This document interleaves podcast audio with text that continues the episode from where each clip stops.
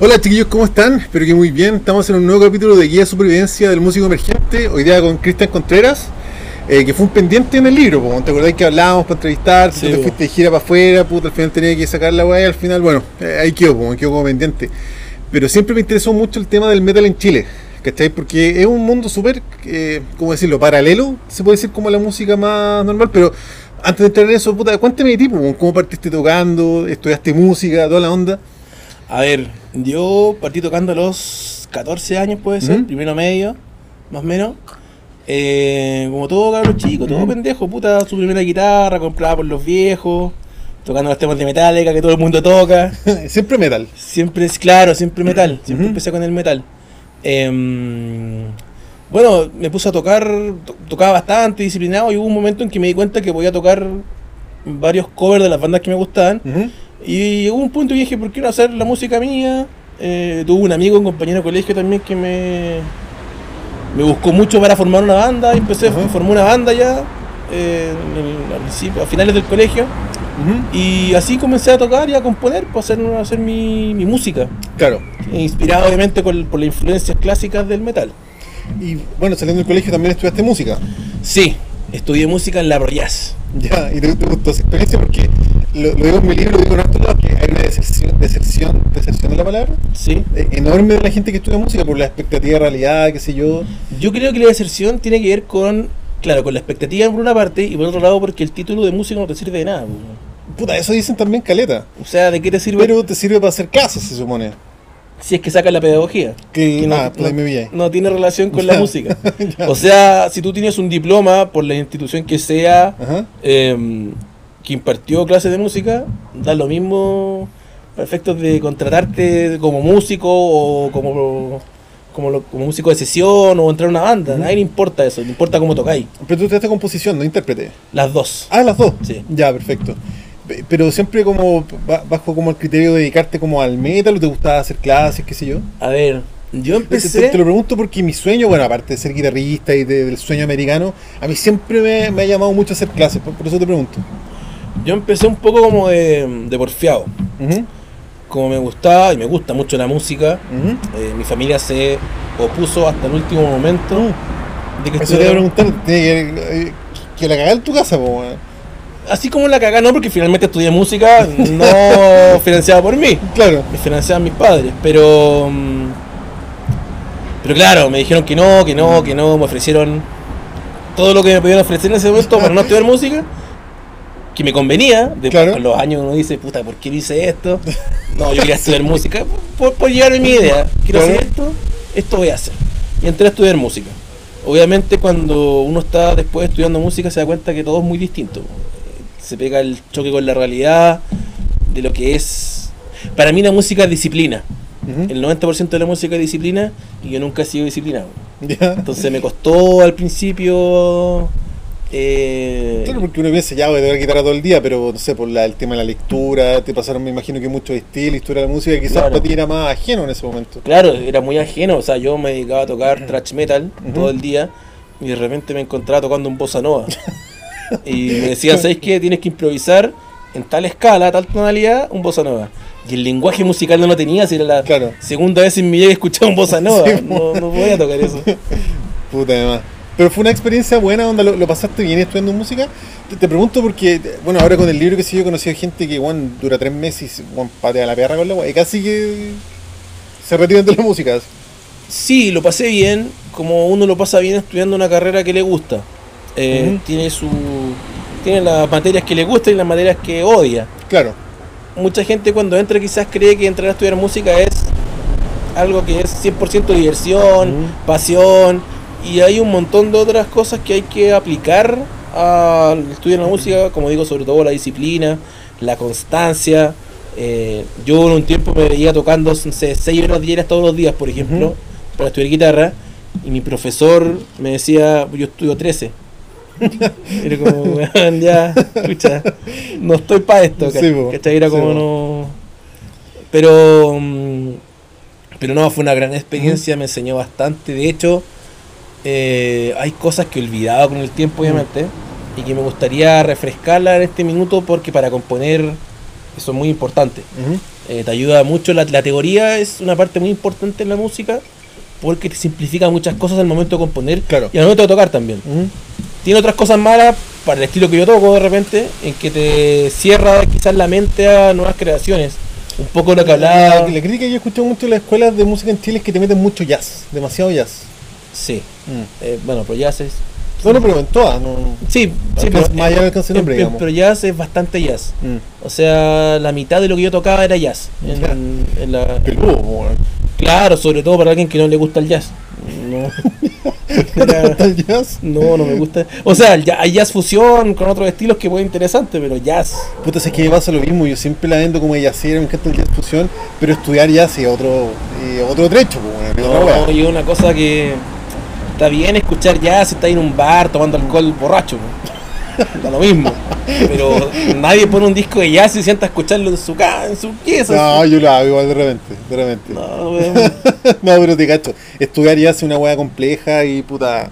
Si me preguntáis a mí al- algo latera, si, no- es que no estáis tan en el estilo al menos. Sí, sí, tiene su. Tiene como todo estilo de música, tiene su, su beneficio. O sea, la riqueza armónica del, del estilo te permite improvisar. Casi que te puedes equivocar en una nota y da lo mismo porque ya está en el acorde. Claro. Son acordes con 5 o 6 notas de repente, entonces. eh, eso, eso te da, una, te da una, una riqueza para poder improvisar, te ayuda mucho que en otros estilos, por ejemplo, el metal te limita, en que es una escala o dos escalas, modular eh, bien difícil de repente, porque Claro. te sales del cliché típico de la banda metal dura, agresiva. Moduláis de un modo a otro, es como, uy, muy melódico, no sé. Oye, pero hablando de tus bandas, ahora derechamente, bueno, tú después seguiste tu camino profesional, qué sé yo, pero hoy en día tú estás en dos bandas, que son Evil Madness y Decapitated. Sí, ¿Cuál es la primera de esas dos bandas que se forma? Evil Madness. Y con esa banda has tenido harto logro, igual, pues han sacado discos, han tocado harto. Sí, nuestros Mm. logros dentro del underground son sacar material, sacar disco, el formato físico. Mm. Dentro del metal existe, em, en el underground sobre todo, existe una especie de culto al material físico y que yo adhiero a eso. Eh, las bandas viven de lo que venden muchas veces. Y lo que venden no es el- la visualización o, la- o escuchar en Spotify Claro, o el la like. reproducción claro, o el like. Venden porque les vendiste el CD, les vendiste el vinilo, les vendiste el cassette por último. Bueno, yo sé que hay bandas metaleras que al año 2021 sacan sus discos solamente en cassette, pues. Sí, muchas. Porque les gusta que, que- no, o sea, no, no cacho bien el código que tienen, pero me imagino que es que la gente que te escuche realmente sea como más acotado, ¿cachai? Más de nicho. No, no Claro. le interesa como que todo el mundo te conozca, por así decirlo, aunque puede sonar medio paradójico quizás.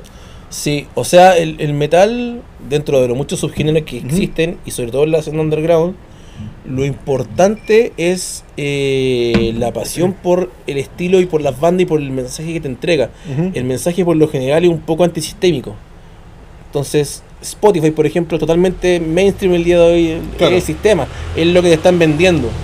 No es lo real. Claro. Lo real es que el banger, el, el músico, la persona que es fan de una banda, compra el material de la banda.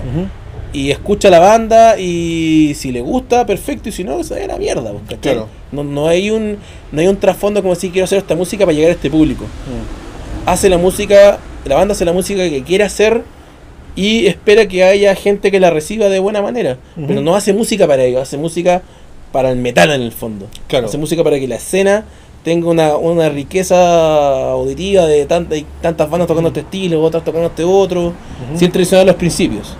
Claro, claro. Oye, ¿y eh, cómo le ha resultado a usted el tema? Porque tu, tu banda Evil Madness al menos siempre ha sido autogestión. Sí. Siempre tu autogestión, te- me imagino que la fabricación de poleras, de discos, de cassette, qué sé yo. A ver, yo tengo con Evil Madness un, un- o sea, un problema. Nosotros siempre fuimos muy buenos para la fiesta.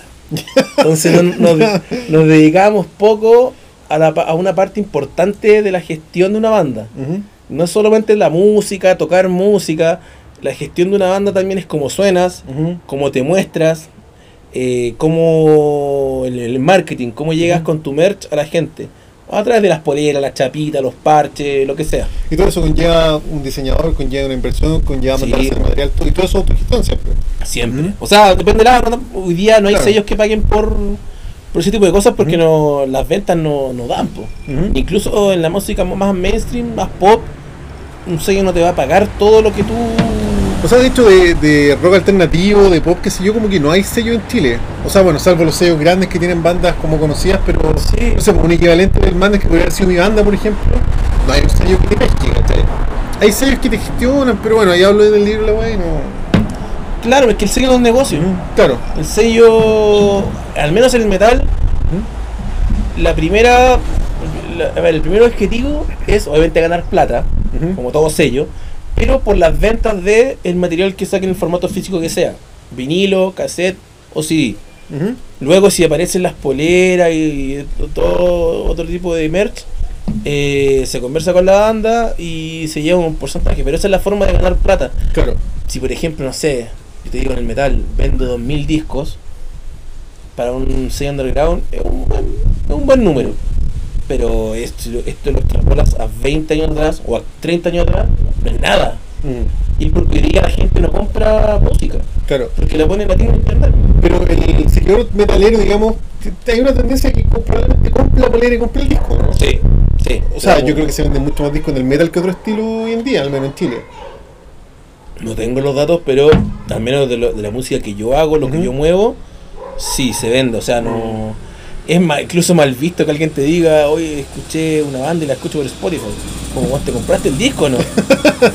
Si no me hablé de una banda que está en internet, weón. Claro. O sea, si una banda, por ejemplo, se forma una banda hoy día de cabros chicos de 15, 16 años y sacan un material nuevo, música inédita, Ajá. en formato digital, no existe. po. Claro, No está. Está en internet, pero alguien lo puede borrar y se acabó. No, no hay. claro. El formato físico es lo que vale. Y por muchas razones. eh, el que te vendan a ti, por ejemplo, un CD, no es solamente que está la música ahí. Mm. Ahí está la música de la banda, está el arte de la banda, está el arte de un diseñador, y está lo que la banda te quiso expresar a ti con su arte. O sea, desde la composición musical hasta el orden de las canciones, hasta la información que te entrega el booklet del disco, es lo que la banda te quiere decir a ti, al fan que compra la música. Claro. Eso en internet no está. Tú Sí, buscas en Spotify la banda y te aparece la música. Y de hecho la puedes escuchar en el orden que sea.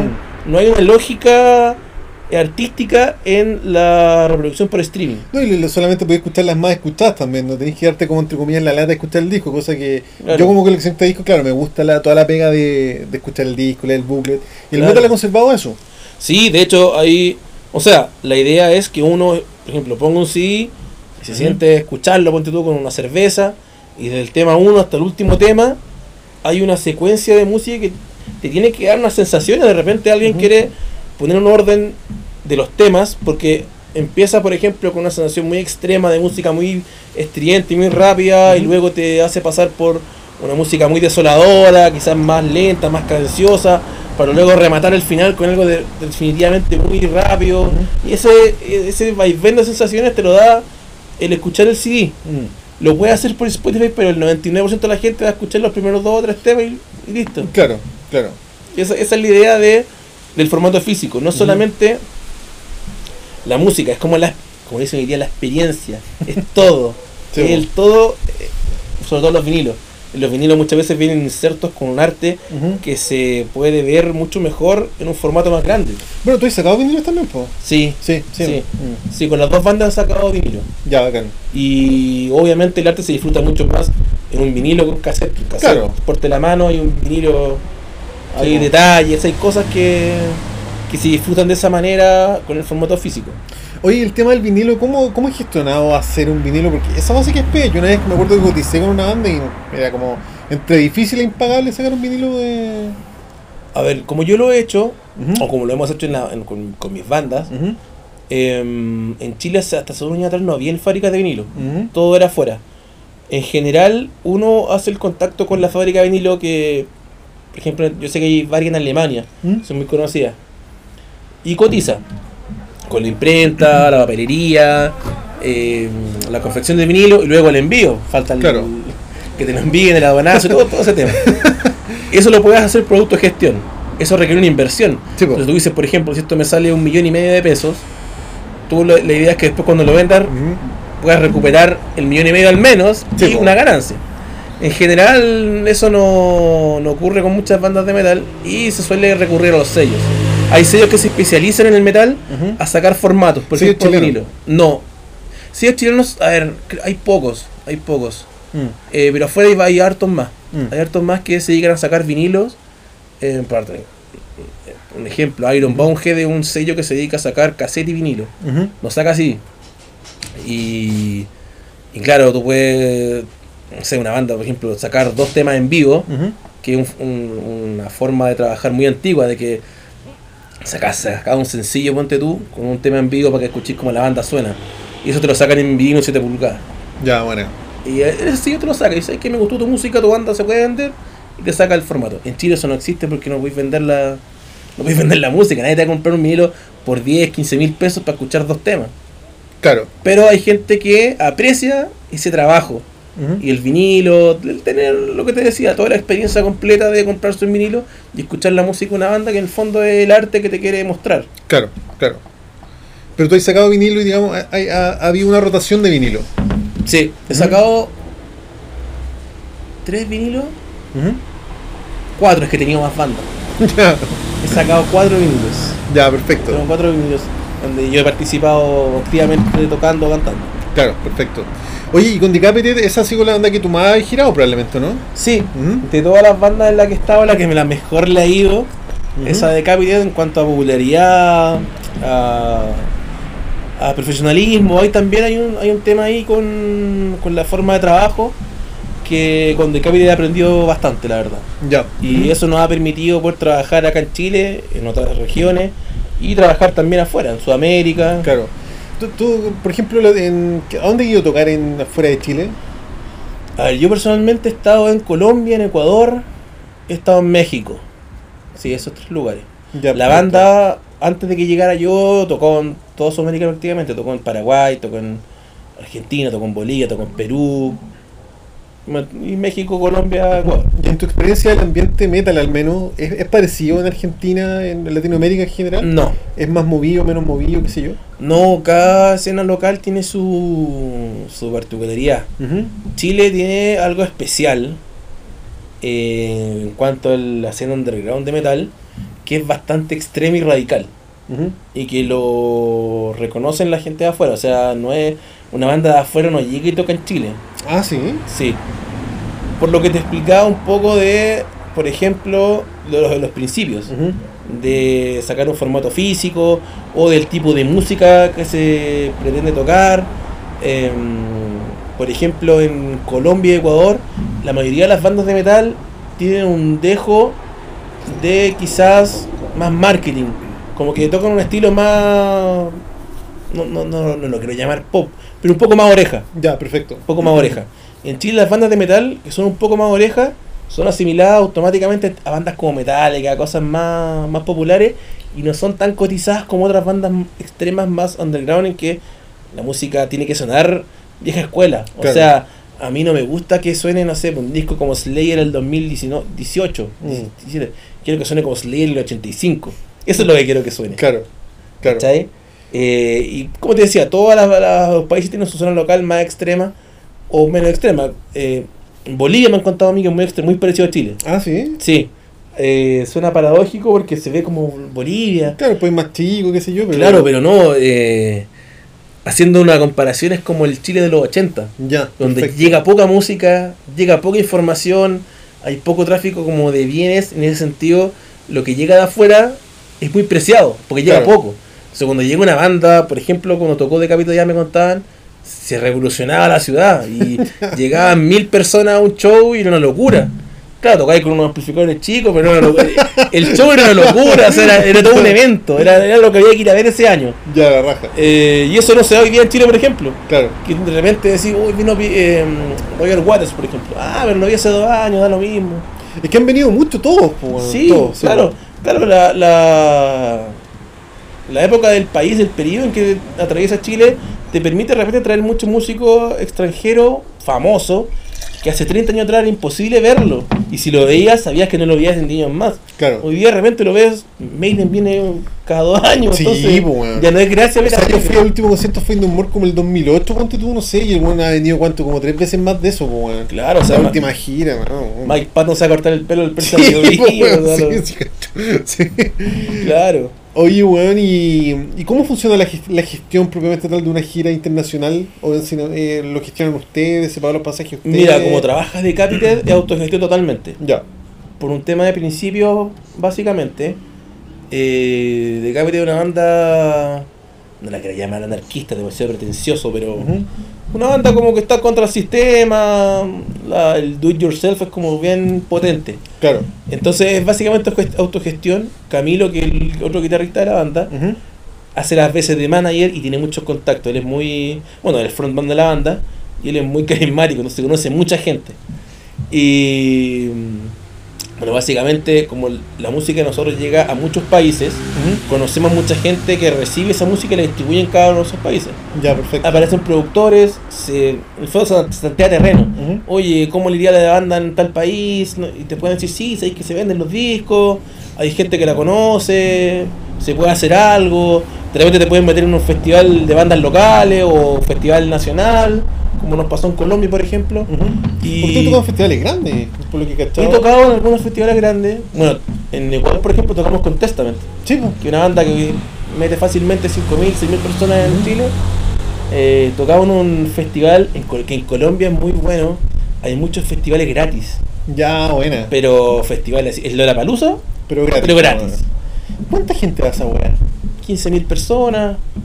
20.000 personas. Yo pensé que más incluso, pero igual es caleta, pues. O sea, es Sí. un Movistar lleno. Claro, Sí, sí, Mm. sí, y obviamente hay plata estatales ahí, y se invitan bandas de afuera, como te digo, nosotros hemos viajado para tocar en festivales así, y muchas veces la banda, en base a ese tipo de festivales, arma una gira. Ujú. Si te salen dos festivales grandes afuera, puede armar cinco o seis fechas más en otras ciudades más chicas, tocando en un bar, ponte tú. Claro, de repente te vas a tocar ahí para 100 personas en un bar un viernes y el sábado tocáis para 10.000 en un festival. Y una locura así como puta. Pero esa es la gracia de, de la gira, pues nosotros gestionamos todo de esa manera. Calculamos el costo de los pasajes, el costo de la estadía de los hoteles, eh, los viajes, y eso se va conversando con los productores.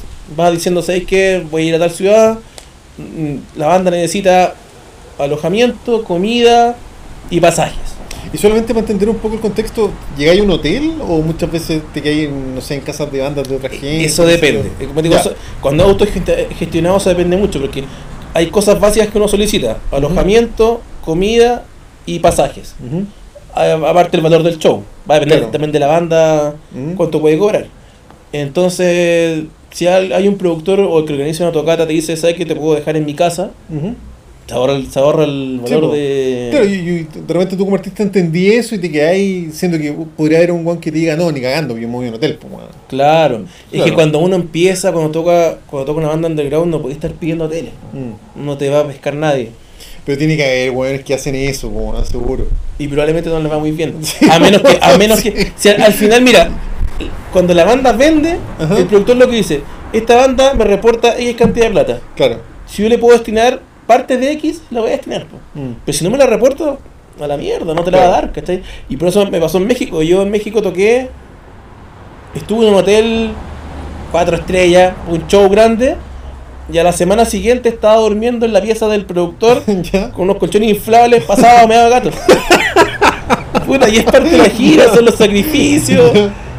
Tampoco es que digamos, puta, dormí, o sea, dormí como el pico, pero pero era como- es parte de, o sea, no es que te toquen muchos hoteles y muchas camas y muchas comodidades, es sacrificado de repente Es llegaron, sí, llegaron, llegar, por ejemplo, nosotros tocamos en general los fines de semana, pero hay veces que puedes tocar jueves, viernes, sábado, domingo. Claro. Entonces llegas a una ciudad, tocas en la noche y a veces no te alcanza para volver al hotel porque tienes que viajar 6 horas, por ejemplo, u 8 Claro. horas.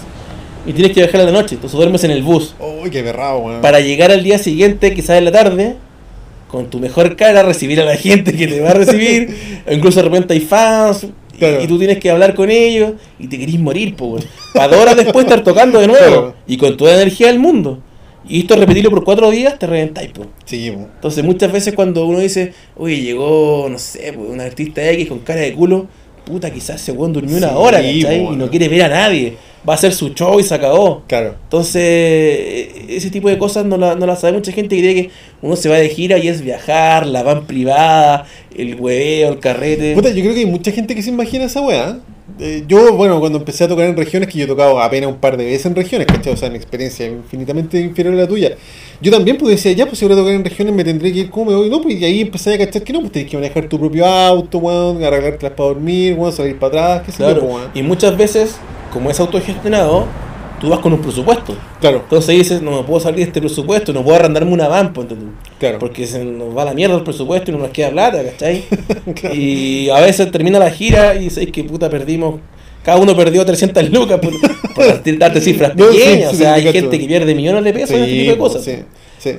Y ese es el problema, es no algo profesional, porque no es que sea un trabajo en el que tú dices, ¿sabes que voy a invertir esta plata y me va a retornar esta otra plata? Mm. Es una apuesta siempre. Una apuesta siempre, Y claro. en esa apuesta te puede tocar dormir en el suelo, dormir con meado de gato, dormir en un hotel cuatro estrellas, dormir con mujeres, no sé, de todo. Eh, Todo puede pasar en un mes viajando. Claro, claro. Y la idea es que cuando uno como músico va, se adapte a todo.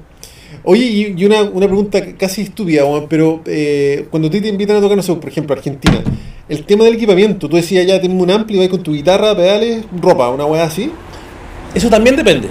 Ah, también depende. Sí, lo que pasa es que la idea es que tú viajes con tus equipos. Porque tus equipos es tu ¿Quién sonido. puede, ¿Quién puede viajar con su Claramente, ampli, nadie, nadie va a ir con su equipo a viajar, por ejemplo, a Argentina en avión para llevar todo, es un gasto innecesario. Entonces, uno, uno manda un rider con, yo necesito, por ejemplo, tal batería con tantos toms, tales platos, por ejemplo, si es que no deja un plato el baterista, la guitarra es tal de equipo y así. Este es el orden de las cosas. Y la idea es que el productor te tenga eso. Muchas Claro. veces por la realidad de cada país no está eso. Sí. Y tienes que acomodar a lo que llega. Y te hablo de la, de la realidad del underground en el metal. Y por eso uno decide de repente viajar con sus pedales, por ejemplo. Porque dices, ¿sabéis qué? Quizás en tal ciudad me van a aparecer con quizás que amplificador. Enchufo mis pedales y salvo. Claro, claro. Los bateristas de repente prefieren bajar con su doble pedal, por ejemplo. ¿Y no, no te ponen atado en la aerolínea, qué sé yo, por todo ese tema, weón? Uh, ese es otro tema. Otro tema, has tenido atado. Mira, para irse de gira son bastante, son varias batallas, ¿Ya? una tras otra. La primera es pasar al aeropuerto. Las guitarras, por ejemplo, uno viaja con su guitarra. Porque, no sé, ¿qué haces si tú vas viajando y te dicen, no, no puedes subir esa weá? Tú dices, ya, pues, bueno, pero tengo que tocar, pero igual le importa una vez si tienes que tocar o no, pues, Claro. O sea, No, y- eventualmente puede pasar que hasta perdáis tu equipo, pues. Sí, po. Sí, po. O sea, yo conozco amigos que han llegado a su instrumento roto quebrado, una guitarra partida por la mitad y tienen una gira por delante. ¿Y qué así en ese caso? ¿Te compráis otro? ¿Te conseguís? Te consigo, te compro, depende de la realidad de cada uno. Claro. Eh, en nuestro caso, siempre tratamos de averiguar con la aerolínea cómo llegan los instrumentos y cómo ahorrarnos un poco plata. Claro. Eh, hay países Pero más... es, toda una pega y una gestión, po, o sí, sea- obvio, hay países más duros para entrar, por ejemplo, ir a Estados Unidos. En general, uno trata de ir como nosotros, eh, ¿Tú sin nada. en Estados Unidos? No, yo no he ido a ¿De Estados Unidos. ¿Alcanzó a tocar en Estados Unidos? Algunos integrantes han ido a Estados Unidos de gira. Ya, perfecto. Y van peinaditos, sin instrumentos, todos separados, redes sociales borradas, porque esos weones son degenerados, porque revisan todo y usted casa acá y su visa. Bueno, el tema es que por eso uno tiene que ver, analizar dónde va a ir, qué va a llevar, cómo llevar. Eh, Perú, por ejemplo, antes de la pandemia pasaba mucho y le pasó a muchas bandas de todos los estilos que los dejaban, no los dejaban salir. Porque entraban con sus instrumentos, tocaban y a la salida les pedían la visa de trabajo. Ah. Si llegan 10 personas con pinta de músicos y con instrumentos, saben que son una banda de música. Claro, Y saben que fueron a trabajar, no fueron a pasear ni turistas. claro. Entonces le piden la, la documentación y no la tienen. Ay, no pero salir. particular- particularmente hueveado con eso. Perú, antes de la pandemia, eh, no- a nosotros nos advirtieron. Creo que le pasó a estas bandas, Chico Trujillo, esas weas así, no sé. ¿Ya? qué. Le pasó que los dejaron 10 días en Perú porque no tenían cómo pagar la visa para. Incluso hay multa, hay un montón de cosas, no pueden salir. po. Entonces la idea es que uno llegue como turista, po. Claro. Entra ahí. Claro, si tú llegas a otro país y le dices al productor, necesito tal guitarra, te la pasan allá, no hay problema. Uno siempre quiere tocar con su Con instrumento. su guitarra, no sabéis cómo viene Sí, esa guitarra, sí, sí, po. Sí. Sí, pues esa es la idea. En México me pasó a mí que a la vuelta me compré una guitarra. Ujú. Y... ¿En Perú? No, en México. ¿Ya? Ujú. Y mi guitarra, ¿Qué la- guitarra de puro? una Jackson, eh, un guitarrista, se me olvidó el modelo ahora.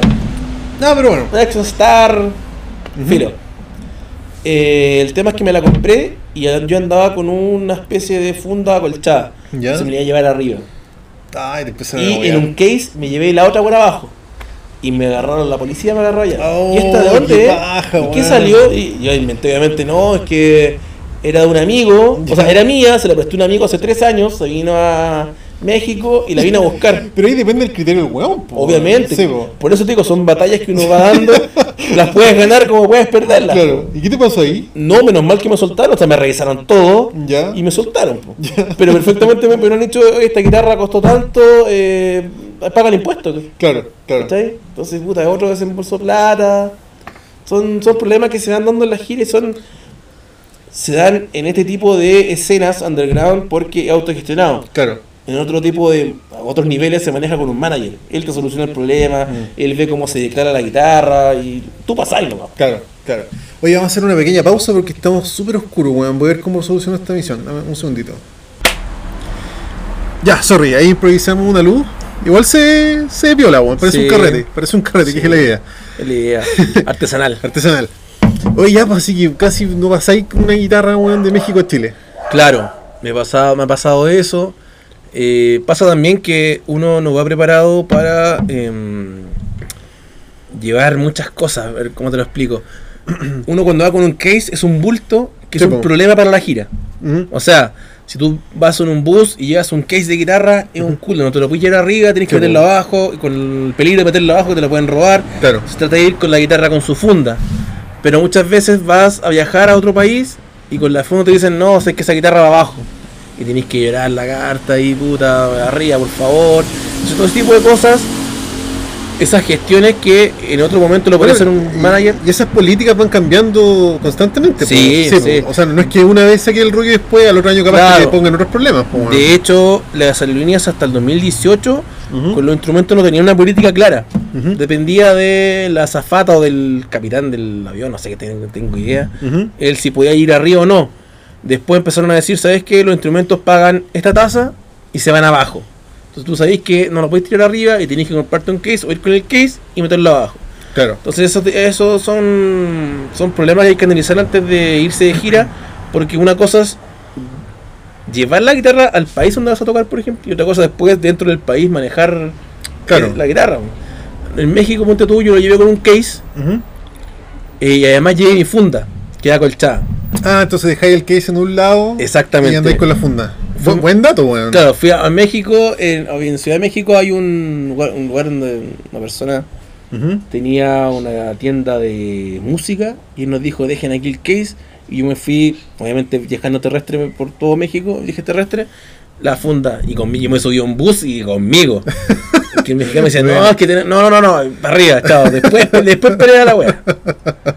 Oye, buen dato ese, weón. Para quien- quienes se van de gira, que yo tengo amigos que se han ido de gira, qué sé yo, puta, buen dato porque han tenido que hacer, puta, todos estos malabares, pues, del Claro. case con la funda. Buena. Claro. Y el tema de los pedales tenía una pedalera, me imagino, para gira también, pues, ¿no? Mira, una vez me fui con pedales y me fui con los pedales sueltos, no con la pedalera porque también es espacio.